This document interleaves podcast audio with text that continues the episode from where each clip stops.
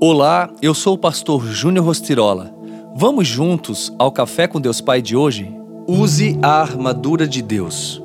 Então Saul vestiu Davi com a sua própria túnica, colocou-lhe uma armadura e um capacete de bronze na cabeça.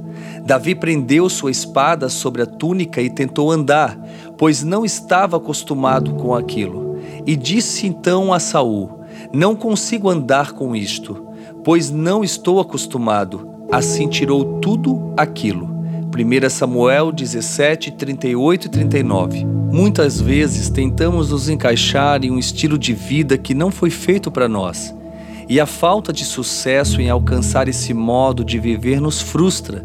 Assim como a armadura de Saul não era adaptada para Davi, existem coisas neste mundo que não foram feitas para nós, pois não edificam o reino de Deus Aquela armadura fora projetada com as medidas de Saul e representava o estilo de vida dele.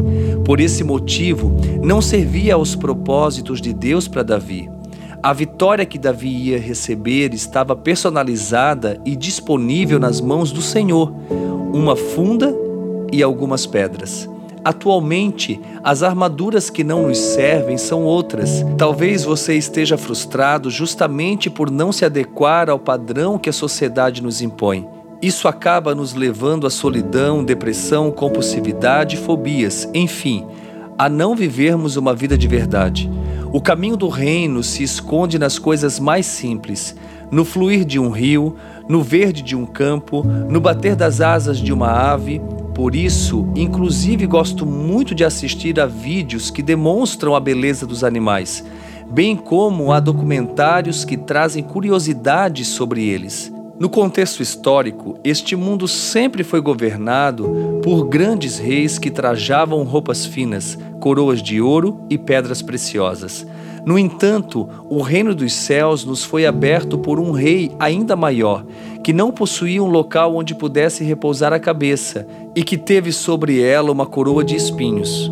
Por isso, lembremos-nos de que não são as riquezas deste mundo que nos abrirão portas para a eternidade. E a frase do dia nos diz: O Evangelho não promete riqueza, mas salvação. Que Deus abençoe o seu dia. Oremos. Pai, em nome de Jesus eu oro por esta vida, para que ela compreenda e tome posse da sua armadura espiritual. Senhor, sabemos que o governo e a vitória não estão alinhados a nenhuma arma ou estratégia humana, mas sim ao poder da tua presença. Deste modo, eu oro profetizando hoje que esta vida seja revestida pela tua armadura e tenha muitas vitórias essa é minha oração e o meu desejo que assim seja. Amém.